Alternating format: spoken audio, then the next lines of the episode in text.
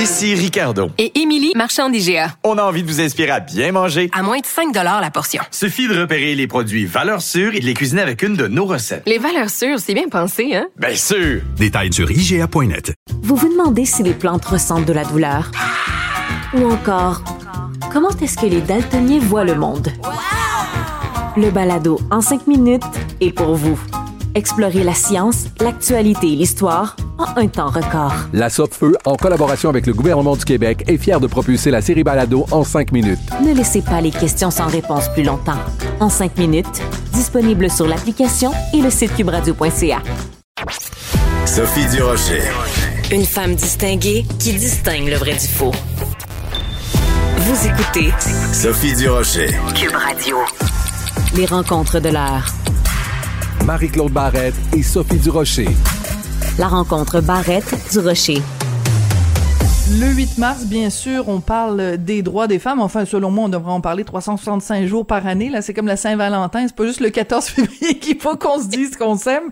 Donc, le droit des femmes, faut en parler tout le temps. Mais bon, comme c'est une tradition le 8 mars, c'est de ça qu'on va parler aussi avec Marie-Claude Barrette. Bonjour Marie-Claude. Bonjour Sophie. Effectivement, faut en parler souvent, mais je trouve qu'il y a une journée qui, à travers le monde, on s'arrête pour observer euh, où, où, en, sont les droits des femmes, parce que c'est très inéquitable, évidemment, d'un pays à l'autre. Hein. Ici, quand même, il y a quelque chose de confortable, il y a eu beaucoup d'avancements quand on regarde l'histoire.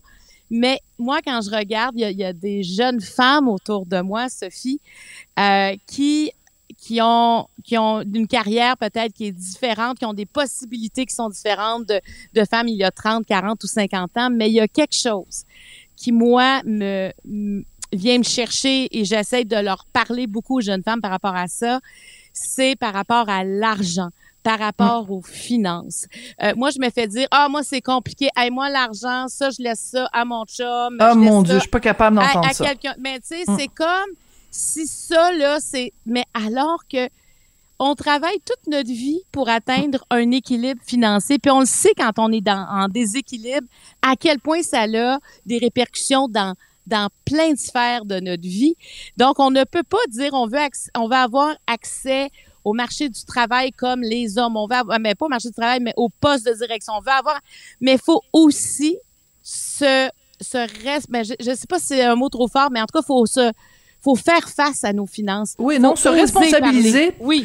T'allais dire se responsabiliser, puis je pense que c'est le, le bon mot. Écoute, quand quand j'entends des femmes dire, euh, moi je m'occupe pas euh, de mes finances quand on s'en va voir le le, le courtier, c'est mon mari qui s'en occupe, c'est mon mari qui s'occupe du budget, c'est mon mari qui s'occupe des finances c'est ça me paraît à mes yeux aussi ridicule que de dire ben moi je connais pas ça euh, la médecine donc quand euh, je m'en vais voir le gynécologue c'est mon mari qui s'en occupe. Tu comprends? Ben, ta santé financière elle t'appartient. C'est toi c'est toi qui dois t'en occuper. Tu ne peux pas mettre les mains euh, mettre ça entre les mains de quelqu'un d'autre. Ta santé financière est aussi importante que ta santé physique parce que tu sais hier on parlait de violence conjugale puis peut-être le lien paraît trop loin mais Comment veux-tu, euh, à un moment donné, penser pouvoir quitter euh, un conjoint violent si tu ne t'es pas assuré que tu avais une sécurité financière? Ça fait partie des choses auxquelles il faut que tu penses. Mais je trouve qu'il y, a un chemin qui reste à faire. Puis c'est justement, faut en parler davantage. Faut s'habituer à. Moi, le combien d'émissions j'ai fait où on essaie de parler d'argent, puis c'est toujours plus difficile de trouver des femmes. Ah oui. Parce que ah c'est comme si aller parler d'argent, c'est, euh, on dirait se se vanter. Tu sais, il y a comme quelque chose de euh, non, moi, je pas. Il y, a une pudeur. Il y a une pudeur mhm. face, face à l'argent. Bon, il y en a peut-être déjà une au Québec, mais par rapport aux femmes, c'est de bien gagner sa vie, de hey, on est, il faut, on est rendu là. Et, et je trouve que justement, on, on se bat à avoir essayer d'avoir les mêmes conditions que les hommes parce qu'on sait qu'il y a encore un décalage. On essaie d'avoir accès au poste de direction. Mais oui, il y a ça, mais il y a aussi le pouvoir économique des femmes qui est important. Et ça, ça se passe une à une. écoute, quand je vois des femmes qui disent non, ben tu sais, moi, euh, euh, je j'ai pas signé euh, l'hypothèque avec mon conjoint parce que il y a trop un écart de salaire. Mais, mais par contre, moi, je vais payer une partie de l'hypothèque. Oui, mais tu vas rester avec moi. Moi, j'ai une amie qui s'est séparée et elle n'avait pas, elle n'avait rien sur la maison. Elle, elle, elle, a retardé, elle a retardé, elle a ajouté son nom sur l'hypothèque. Finalement, après la séparation, tu sais, quand ton nom est pas là, t'es pas marié, t'as pas accès à ça. Et pourtant, tu as investi dans ce bien-là. Mais, mais ça, parce qu'elle disait, ah, ben, tu sais, moi, j'y faisais confiance. C'est pas une question de, de, de je l'aime pas ou je, c'est une question personnelle, une question de, de faire valoir ses droits. Quand on habite un lieu et qu'on paie la moitié des lieux, ben, les deux noms doivent être sur un contrat. Oui. Et, et il faut pas, et il faut éviter l'erreur de dire, bon, ben, toi, tu payes l'hypothèque, donc tu as ton nom sur, euh, sur le, la propriété de la maison. Moi, je vais payer l'épicerie, je vais payer. Oui. Ben non, faut jamais faire ça parce que l'épicerie, tout ça, c'est des choses qui ne restent pas. C'est, c'est une, c'est, il reste rien. Donc, tu ne peux pas partager les finances. Mettons quelqu'un qui dirait, un couple qui dirait, on va faire ça 50-50, là, on va séparer les dépenses 50-50, mais la femme, systématiquement, euh, dépense pour des choses qui ne restent pas, qui ne constituent pas un patrimoine. Ben, ça, c'est une erreur. Et il faut le répéter aux femmes. Il faut le répéter. Il faut aussi que, euh, quand elles sont en couple, qu'elles... Euh, des fois, il faut revoir la façon de faire. faut pas dire, ben, on s'est entendu comme ça, les choses évoluent, les choses changent. Si on a des enfants, on est, on, on a le droit d'exister à travers tout ça parce que les femmes, on a tendance à dire, mais c'est pour les enfants, les enfants, et se mettre de côté, se ramasser avec rien à la fin.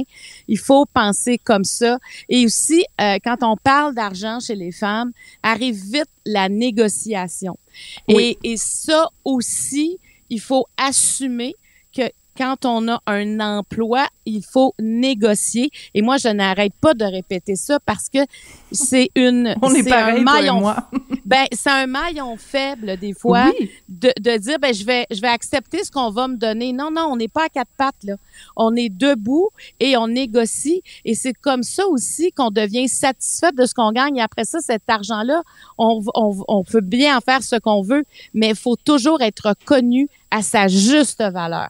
Et Voilà. ça, il faut se, il faut négocier pour ça. C'est pas vrai que quelqu'un va te donner ça. C'est, c'est pas parce qu'on négocie qu'on n'est pas quelqu'un d'agréable et une bonne personne. C'est, c'est le, se faire, on apprend vite à se faire respecter dans la vie.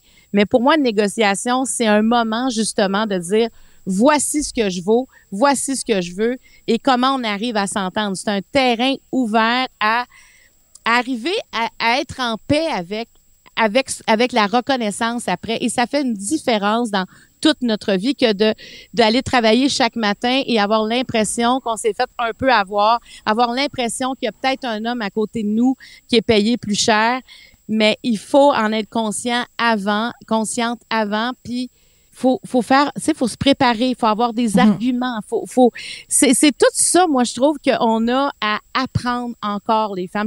Parce qu'on a des modèles mais moi je te dis j'entends tellement ça. Oh moi l'argent là. Oh non non moi là c'est trop compliqué non et même les institutions financières Sophie aussi je trouve qu'ils font beaucoup d'efforts pour aller chercher parce qu'ils se rendent compte que les femmes aussi ça devient un pouvoir économique avant les femmes là pour les banques je pense pas que ça voulait dire grand chose honnêtement Ben, écoute, te rappelles-tu, il y a pas tellement longtemps, il y a peut-être 50, 60 ans, une femme ne pouvait même pas ouvrir un compte à la banque si le compte n'était pas signé par son mari. Donc, on a fait du chemin. Mais, mais c'est sûr que maintenant, il faut, il faut, ce pouvoir économique-là qu'on a acquis, nos, nos aïeuls ont acquis, ben, il faut l'utiliser à bon escient. Je veux juste revenir avant qu'on qu'on continue, juste revenir sur ce que tu disais sur les négociations. Écoute, euh, tu sais, quand on parle, bon, quand on dit euh, les femmes euh, gagnent 80% du salaire d'un homme, j'avais déjà fait une entrevue avec une, une spécialiste en ressources humaines qui m'avait dit quelque chose et ça m'est toujours resté. Elle dit quand une femme et un homme rentrent dans le bureau de leur patron pour négocier une augmentation de salaire, de façon générale, le gars, euh, les hommes surestiment leurs compétences alors que les femmes sous-estiment leurs compétences. Donc, un gars qui, mettons, a une compétence de, mettons, 80%, mettons qui, qui est doué pour ce, ce poste-là ou pour cette augmentation-là, il la mérite à 80%, ben lui, il va estimer son, son, ses compétences à 100%, alors qu'une femme qui, qui a des compétences à 80%, elle va les estimer à 60%. Et donc, il faut, il faut combattre ça. Il faut combattre cette perception qu'on a de nous-mêmes. Il faut plus s'entendre dire hey, moi c'est trop compliqué pour moi l'argent. Il faut plus s'entendre. Il y a des gens qui sont là pour nous aider. Tu, tantôt je parlais des institutions financières. Vous pouvez demander des conseils aussi. Des fois c'est aussi simple qu'avoir euh, deux comptes de banque, un compte pour pour ses économies. Tu sais ça veut pas dire là qu'on rentre dans la bourse. Tu sais il faut quand même avoir des sous des fois. Mais quand on a même tu sais parce qu'on a l'impression qu'il faut avoir bien de l'argent pour euh, faire face à ses finances. Non, il faut déjà apprendre comment on gagne. Moi, là, j'ai travaillé des fois avec des filles qui savaient pas comment elles gagnaient. Et je me hein? disais non. Ah, je te jure, là, Sophie. Puis je me disais non, c'est pas possible. Tu ne peux pas pas savoir ton revenu. Je veux dire, il faut que tu saches ça parce que, ah non, non, regarde, moi, je laisse tout ça, on divise tout en deux. Oui, c'est correct, tu peux diviser en deux, mais toi, ton apport, c'est quoi exactement? Tu sais, comment, c'est une, c'est une évaluation aussi de soi-même. C'est c'est c'est ce que tu apportes, c'est ce que tu vaux, c'est ce que alors moi parce que des fois tu quand on est contractuel, on a plusieurs contrats, c'est c'est pas comme un, emploi où tu sais exactement combien tu gagnes, mais faut que tu additionnes à la fin de l'année, faut que tu saches où ben tu t'en vas avec ça. tu sais, tu comprends? Alors moi moi pour moi, il y a comme une forme de négligence. Et je pense comme femme on ne peut plus s'entendre dire ça euh, et qu'on qu'on ait de l'argent qu'on n'en ait pas parce que tu sais, on a des années où nos salaires, on dirait que tout l'argent va à quelque part, mais il faut savoir où elle va justement notre argent. Mm-hmm. Puis c'est fondamental. Alors moi, je, je pense que c'est quand même un défi. Euh, puis quand je l'entends chez les jeunes femmes, euh, ça vient ah ben bien sûr. Il y a quelque chose qu'on qu'on qu'on n'enseigne pas ou, comme comme parents aussi, je pense que rapidement mhm. euh, faut initier nos filles à dire non non l'argent c'est c'est pas quelque chose de compliqué, c'est quelque chose qui peut être très sain, mais tu dois t'en occuper par exemple, tu es responsable de ça. Bon, ben moi j'ai un concept euh, d'émission euh, pour, euh, je sais pas, TVA ou LCN ou vrai. Sophie, Sophie et Marie-Claude, conseillère financière, je te dis qu'on va prendre ça, nous, les femmes et l'argent, on va donner des conseils de, de, de gestion. non? Mais, ce que je veux dire, c'est que ça prend ça, ça prend ça pour donner cette confiance-là aux femmes. C'est le nerf de la guerre. Puis il faut arrêter de voir ça comme quelque chose de compliqué. Hey, on travaille tellement dur pour ça puis sa vie coûte tellement cher, il faut savoir qu'est-ce qu'on fait, puis est-ce qu'on peut économiser, est-ce qu'on peut, euh, est-ce qu'on peut faire des placements, est-ce faut se voir comme ça, puis pas avoir honte de parler d'argent, pas se sentir, euh, tu sais, il euh, y, en a qui peuvent dire, si je dis que si je parle d'argent, mon Dieu, les gens vont me juger. Non, mm-hmm. parce que l'argent reste une préoccupation pour tous. Alors, euh, moi, tu sais, hier, justement, je dînais avec ma fille et je parlais de ça avec elle parce que, tu sais, elle est très préoccupée par euh, l'essence qui monte, l'épicerie qui monte, les loyers. Mm. Euh, mais, mais je disais, mais il faut que tu t'occupes de... Tu sais, elle s'occupe de ses finances, mais il faut, tu sais, il faut l'enseigner à nos filles. C'est super important. Absolument. Marie-Claude, on, on le sait, ça fait 13 jours maintenant, la guerre entre euh, la Russie euh, et l'Ukraine. Ben, je dis la guerre entre les deux, non. C'est, l'invasion russe de l'Ukraine. Et les images euh, de ces populations qui fuient les bombes russes, ça vient, ça vient de chercher, ça vient de tous nous chercher. C'est bouleversant, là. Ben, c'est, incroyable, les images qu'on voit. Tu sais, on voit les gens, évidemment, qui veulent fuir leur pays présentement parce qu'ils sont en survie, parce qu'il y en a qui meurent présentement, qui sont tirés à bout portant des civils.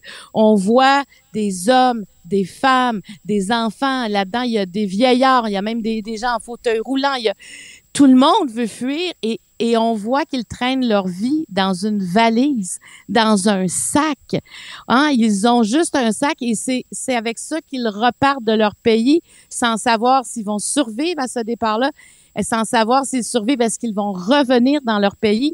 Il y, a, il y a quelque chose sur le plan humanitaire d'extrêmement troublant et en plus, on ne peut même pas leur garantir des couloirs humanitaires présentement malgré, parce qu'il faut bien dire aux gens qu'il y a, euh, qu'il y a que, que c'est une règle qui est régie par le droit humanitaire qui oblige les États à protéger les civils en temps de guerre, puis surtout aussi à laisser l'accès à l'aide humanitaire. C'est dans la Convention de Genève. La Russie l'a signé et pourtant, on ne respecte pas ça présentement. Alors, ces gens-là fuient en courant, en sachant pas s'ils seront tirés. Et en plus, ils s'en vont, puis ils savent même pas où. Ils, ils deviennent des réfugiés au moment où ils quittent leur pays pour des causes de guerre. Ils deviennent des réfugiés. Ils ne savent pas du tout ce qui les attend. Alors, moi, là, je me mets dans leur tête, là, ils sont là que pour leur survie tout ce qu'il laisse derrière. On voyait sur une photo une maman qui se babaille à des, ses deux filles qui ah, quittent l'autobus. Oui, ça, cette image-là m'est rentrée dedans parce qu'on on s'imagine tous. Hein. Moi, j'imaginais mon fils, euh, toi, t'imaginais tes enfants, euh, j'imaginais mes belles-filles. Euh, je veux dire, on, on, on, se met tous à, cette place-là. Et, et ces images, il y a eu aussi une image à un moment donné d'un petit garçon qui traversait tout seul les frontières. On ne sait pas du tout ce qui est arrivé à ses parents. Donc des images extrêmement euh, troublantes. Et c'est sûr qu'à chaque fois qu'on parle de ça, tout tous nos soucis ou tous nos, petites préoccupations quotidiennes nous paraissent bien dérisoires. Donc, encore une fois, solidarité avec le peuple ukrainien. Merci beaucoup, Marie-Claude, de, de, ces réflexions que tu partages avec nous. Puis à demain. À demain, merci.